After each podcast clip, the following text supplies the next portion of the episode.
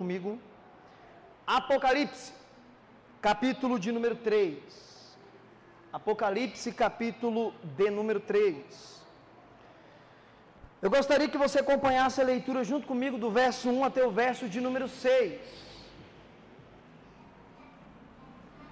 Apocalipse capítulo 3, do verso 1 a 6.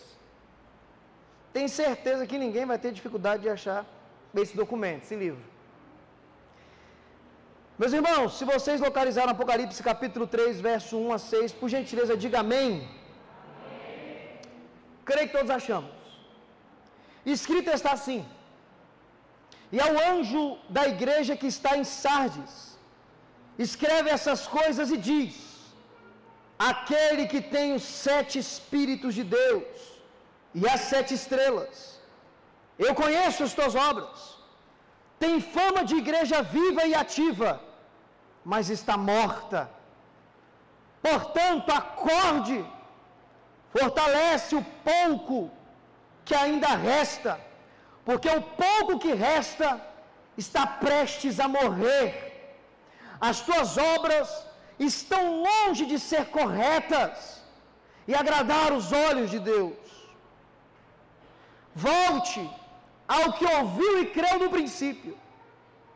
Retenha-se firmemente Volte-se para mim outra vez. Senão, eu virei subitamente a você, sem que você espere, como um ladrão, e te castigarei. Todavia, mesmo em Sardes, tem alguns que não mancharam as suas roupas com a imundície do mundo. Eles andarão comigo vestidos de branco porque são dignos. Todo aquele que vencer será vestido de branco, e eu de maneira alguma riscarei o seu nome do livro da vida. É sim, anunciarei diante do meu Pai e dos teus anjos que este me pertence. Quem tem ouvidos, ouça o que o Espírito diz às igrejas. Amém? Por favor, não feche a sua Bíblia. Permaneça justamente com ela aberta no texto que lemos. Igreja de Deus, pregar sobre o Apocalipse é uma tarefa tanto difícil, tendo em vista que o livro, o documento, a carta do Apocalipse, é o documento menos lido pela igreja e estudado principalmente pela igreja atual e moderna. Um dos pontos que se levantam de não gostarem de estudar este livro, este documento, é por conta de tudo que está relatado nele, que aponta para o futuro. Calamidades, a ira de Deus se revertendo sobre a terra dos homens, os últimos acontecimentos do fim dos tempos, então muitos cristãos olham para este livro e falam: Eu não quero lê-lo, eu não quero estudá-lo, me traz arrepios, pânico, medo, terror. Porém, quando o apóstolo João recebe todas essas revelações, por volta do ano de 94 a 96 da era cristã, ele era um prisioneiro político em uma ilha vulcânica do mar Egeu, a ilha de Pátimo. Ele se propõe a escrever este documento, esta carta, esse epístolo, para trazer esperança para uma igreja perseguida. Então eu entendo que o livro do Apocalipse, ele é também o documento da esperança. Por que o documento da esperança ou a carta da esperança? Porque é dentro deste livro que está escrito de forma clara e contundente que Jesus Cristo vencerá de forma retumbante sobre todo o principado e potestade das trevas com a sua igreja. A carta da esperança. Porém, há um senso comum no mundo dos estudiosos que para você entender este livro tão difícil de ser entendido, pelos símbolos, pela linguagem figurada, mas para você entender esse livro, a chave está no capítulo 1 e verso de número 19. quando o próprio Jesus diz para João: escreve o que você viu, a visão gloriosa do Cristo, entre os sete catsais, glorificado e poderoso. Escreve as coisas que são, capítulo 2 e 3, as sete igrejas da Ásia Menor. Escreve as coisas que hão de acontecer depois dessas, capítulo 4 até o 22. E hoje, nós vamos exatamente trabalhar à luz do documento que João, amando de Jesus, envia para a igreja ou para a cidade de Sardes. Mas é muito curioso, senhor pastores, que Jesus Cristo, ele faz um diagnóstico de todas as igrejas. E após traçar esse diagnóstico, ele traz elogios às igrejas, críticas às igrejas e orientações às igrejas. Para a igreja de Éfeso, eles rejeitavam o mal, eram perseverantes e tinham paciência. Porém, Jesus criticou eles dizendo que eles tinham abandonado o primeiro amor. E traz uma orientação: volte ao primeiro amor. Para a igreja de Esmirna, eles sabiam suportar firmes o sofrimento. Essa igreja era tão fiel que não recebeu críticas, mas recebeu uma orientação: seja fiel até a morte, que eu te darei a coroa da vida eterna. Igreja de Pérgamo, uma igreja que mantinha sua fé firme em Jesus Cristo. Porém, era uma igreja que tolerava Jezabel, tolerava idolatria e tolerava heresias. E Jesus Cristo traz uma orientação: arrependa-te, abandone essas práticas, volte-se para mim. Tia Tira tinha amor, tinha fé, trabalhava mais no atual momento que Jesus envia a carta do que quando começou. Porém, era uma igreja que tolerava a idolatria e a imoralidade sexual. E Jesus aconselha dizendo: Volte-se a mim, retenha a fé, senão virei sobre ti. Ele traz críticas, ele traz elogios, ele traz orientações. Igreja de Sardes. Nós conseguimos notar e notaremos e analisaremos na noite de hoje, à luz do texto, que dentro desta igreja havia três tipos de crente: os mortos, os que estavam dormindo e precisavam ser despertados, e aqueles que eram fiel e iriam caminhar com Cristo. Falar sobre Sardes, uma cidade estratégica, que no seu auge se tornou a capital da Lídia, uma igreja que provavelmente, segundo a tradição, foi fundada pelo grande Apolo, homem letrado, poderoso em palavras. Outros já dizem que na verdade foi Militão, um discípulo de João. Ao certo não sabemos quem fundou essa igreja. Mas o que nós sabemos que a cidade de Pérgamo era uma cidade orgulhosa por ser rica. Era a capital industrial da lã nos dias de João. Era uma cidade e uma colina intransponível. E aos seus pés passava o rio Ermo. E tinha o vale mais fértil de toda a Ásia Menor.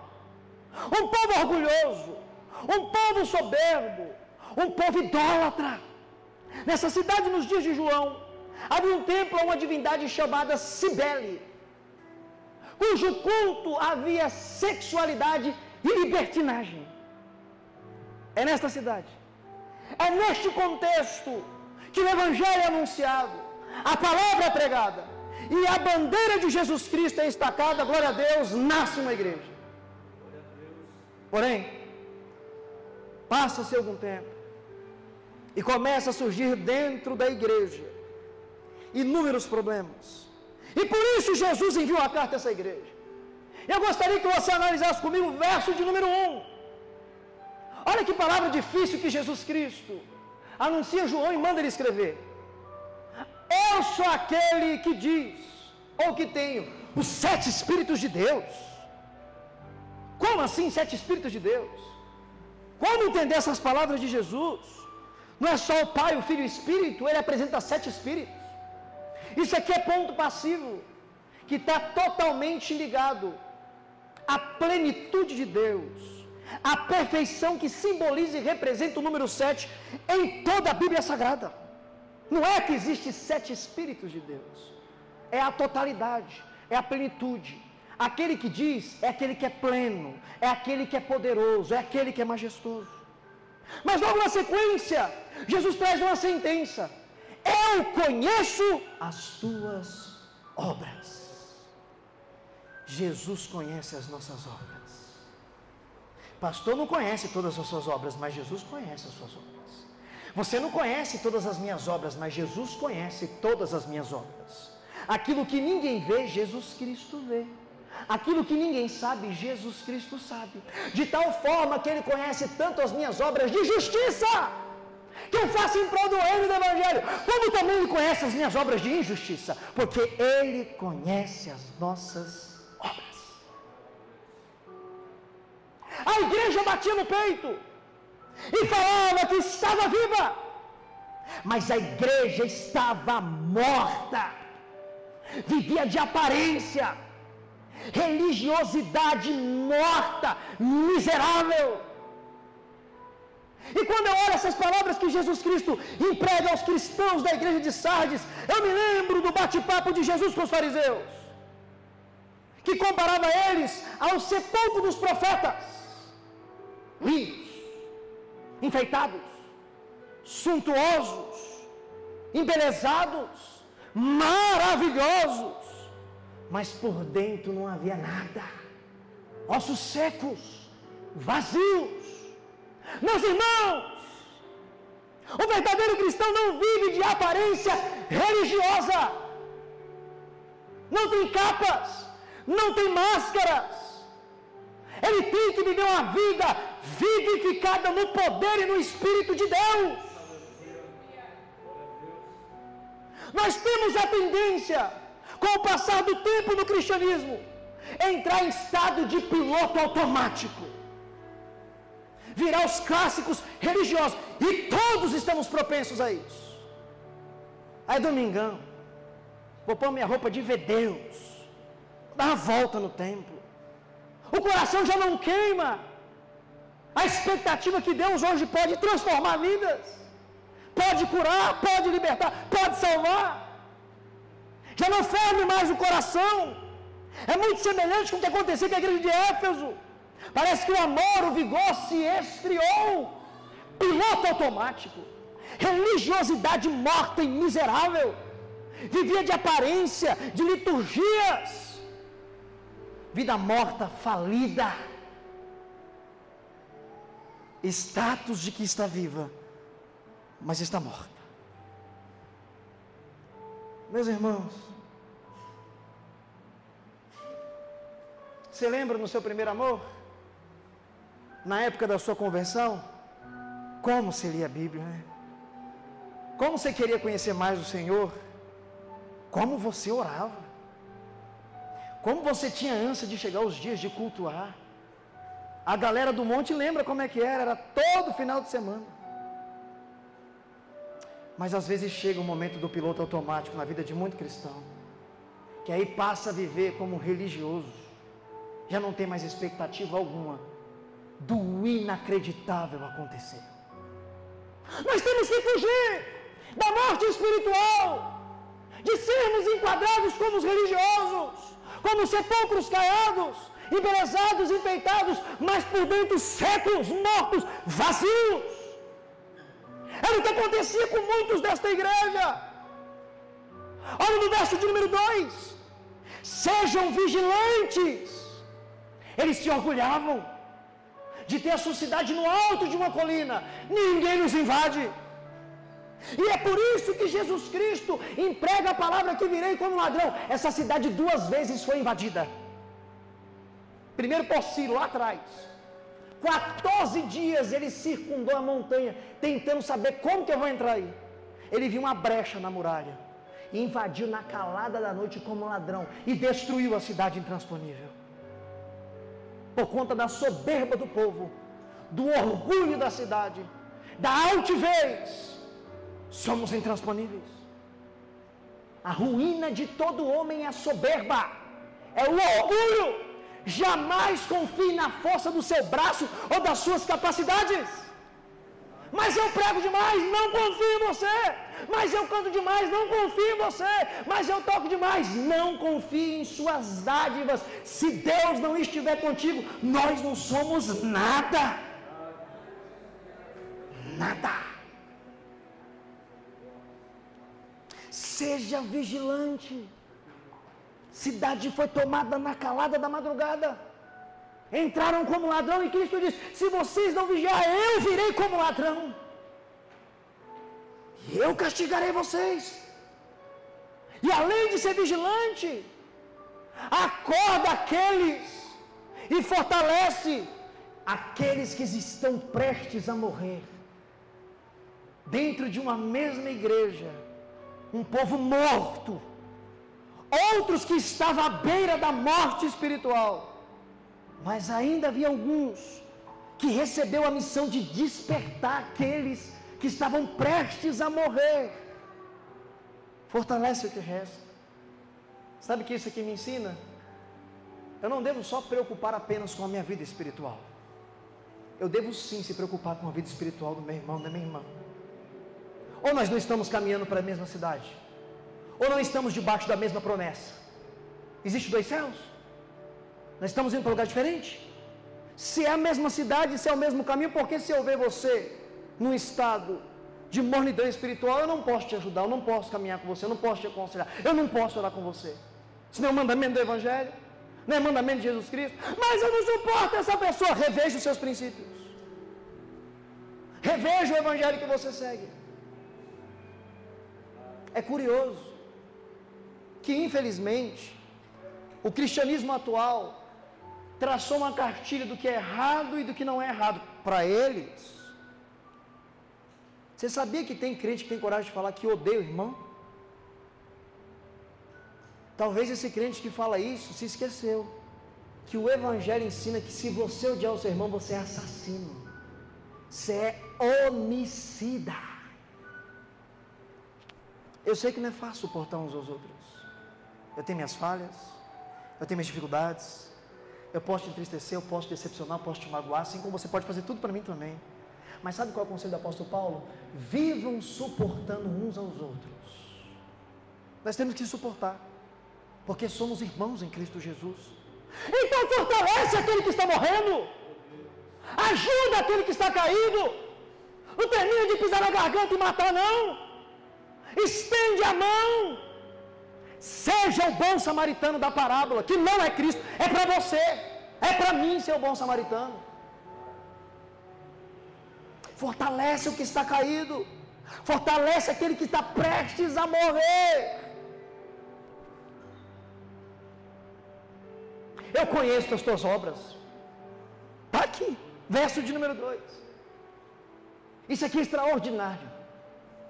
Dentro de uma mesma igreja, há inúmero tipo de pessoas que servem a Deus com motivações totalmente diferentes umas das outras.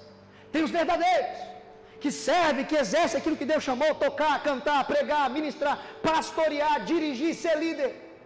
Tem muitos que fazem isso para a glória de Deus. E estão certos. Motivação correta. Mas já tem outros tantos que fazem isso para a glória pessoal. Fazem isso por status, por aplausos, por tapinha nas costas. Olha como é lindo que ele faz. Olha como ele lidera.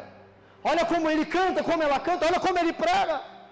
Se você faz a obra de Deus com qualquer motivação particular para massagear o seu ego, está errado.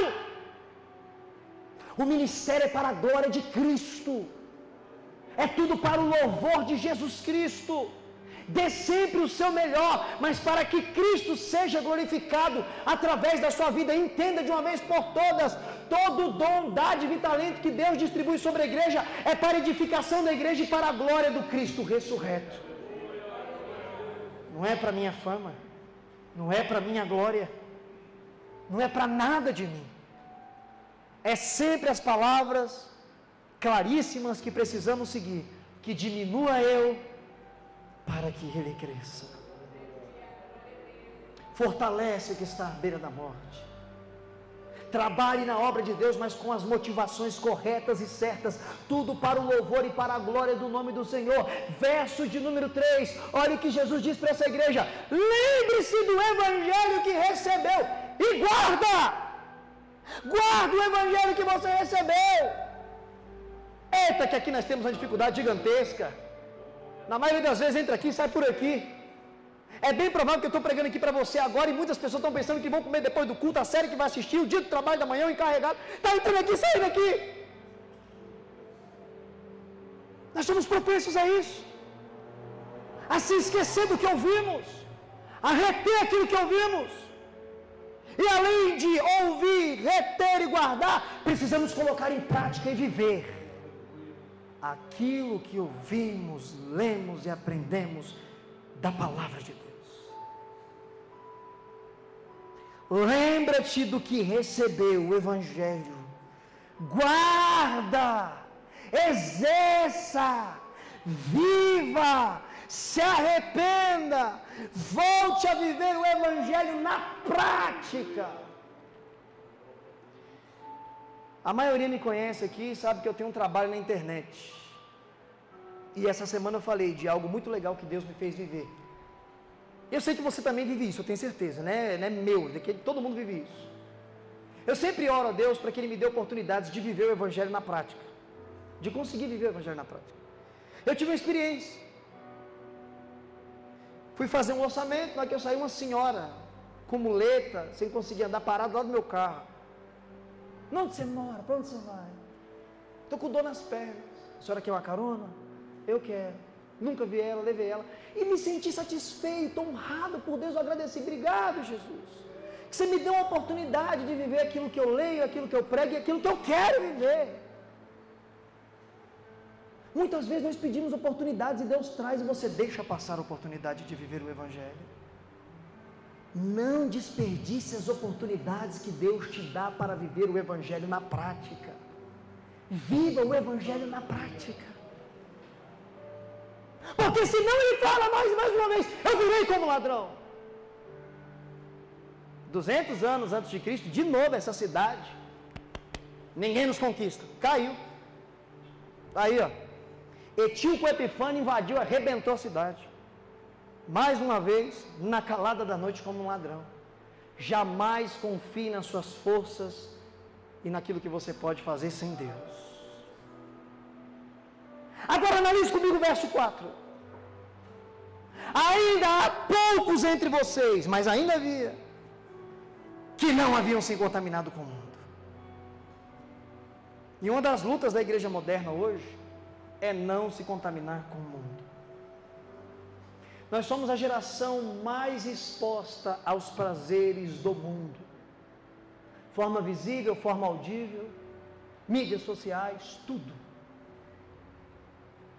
Valores invertidos. Hoje, ser cristão conserva, conservador é, é um bicho de sete cabeças. Ser o anormal. Você que é o estranho. Mas veja aqui, em uma igreja que tem pessoas mortas, em uma igreja que tem pessoas orgulhosas, em uma igreja que tem pessoas que confiam em si mesmas, igreja que tem pessoas que estão prestes a morrer, que estão capengando na fé, tem pessoas que estão firmes em Cristo Jesus. Dentro da mesma igreja, pessoas que andarão com Jesus, pessoas que caminharão com Cristo ressurreto. A igreja de Sardes, assim como a igreja moderna, todos precisamos passar por um reavivamento espiritual. E isso é diário, não é movimento, não é manifestações apenas dos dons. Avivamento ao pé da letra é tornar a viver a palavra de Deus. E é isso que a igreja moderna precisa passar a viver, todos nós, inclusive eu. O avivamento é diário. Você lembra do conselho do apóstolo Paulo? Enchei-vos do Espírito. O fato de você ser cheio do Espírito hoje não condiz que você é amanhã. É um enchimento diário e contínuo. Assim como a igreja de Sardes precisava passar por um reavivamento, relembrar o que recebeu, o que viveu, nós precisamos disso diariamente. Se vivermos isso, se praticarmos isso, agora vem a orientação e vem a promessa. Versos 5 e 6 para aqueles que estão ali ainda lutando para andar com Cristo, para aqueles que estão tentando se afastar do mundanismo, da prática pecaminosa, daquilo que não agrada a Deus. O que, que Jesus Cristo diz? Ao que vencer, de maneira nenhuma, não tem possibilidade. De maneira nenhuma, não tem possibilidade. Eu riscarei o nome dele do livro da vida. Não tem possibilidade de Cristo riscar o nome daquele que é fiel até o fim a Ele. Está escrito.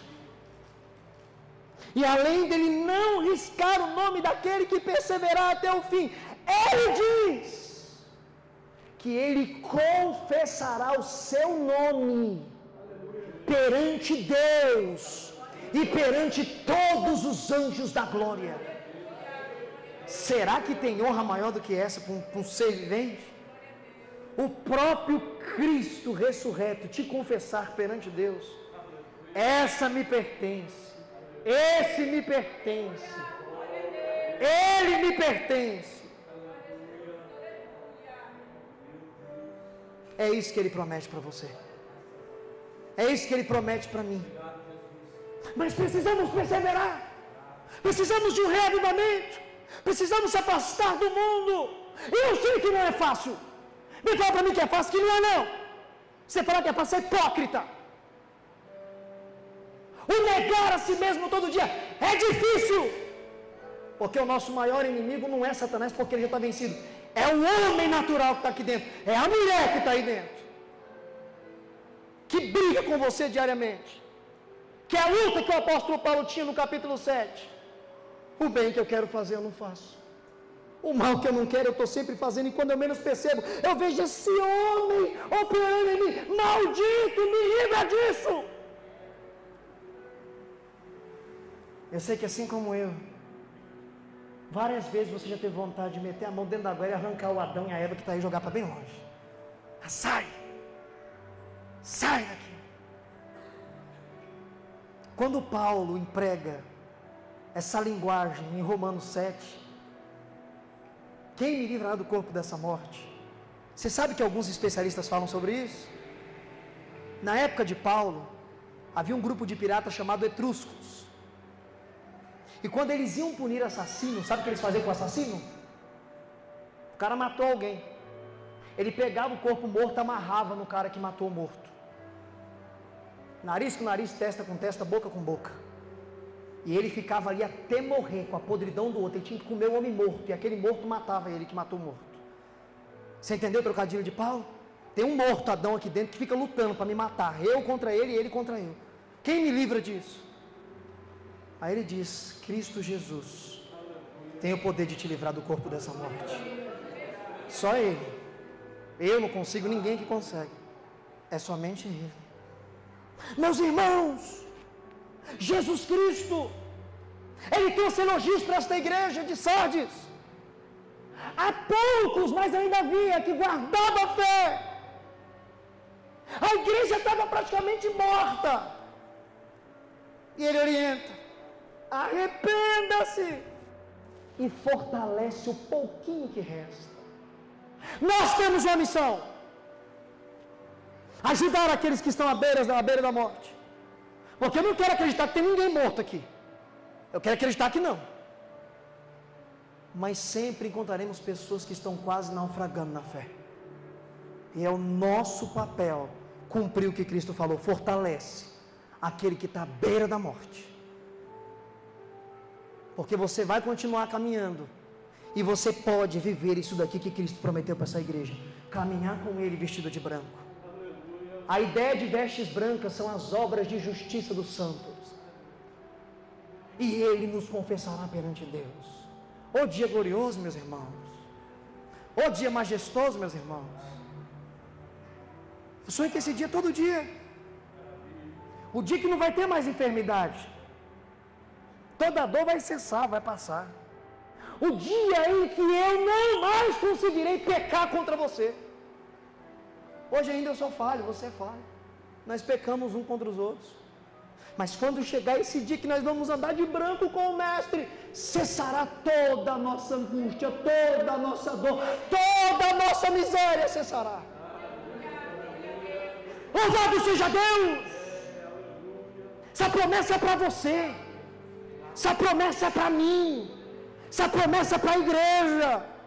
É a nossa ânsia a nossa esperança, a nossa certeza, a nossa convicção, aquilo que nos move, aquilo que nos leva para frente, saber que não estamos a mercê ou abandonado, mas estamos debaixo da maior promessa da história. Se coloque de pé em nome de Jesus. Eu quero orar pela sua vida.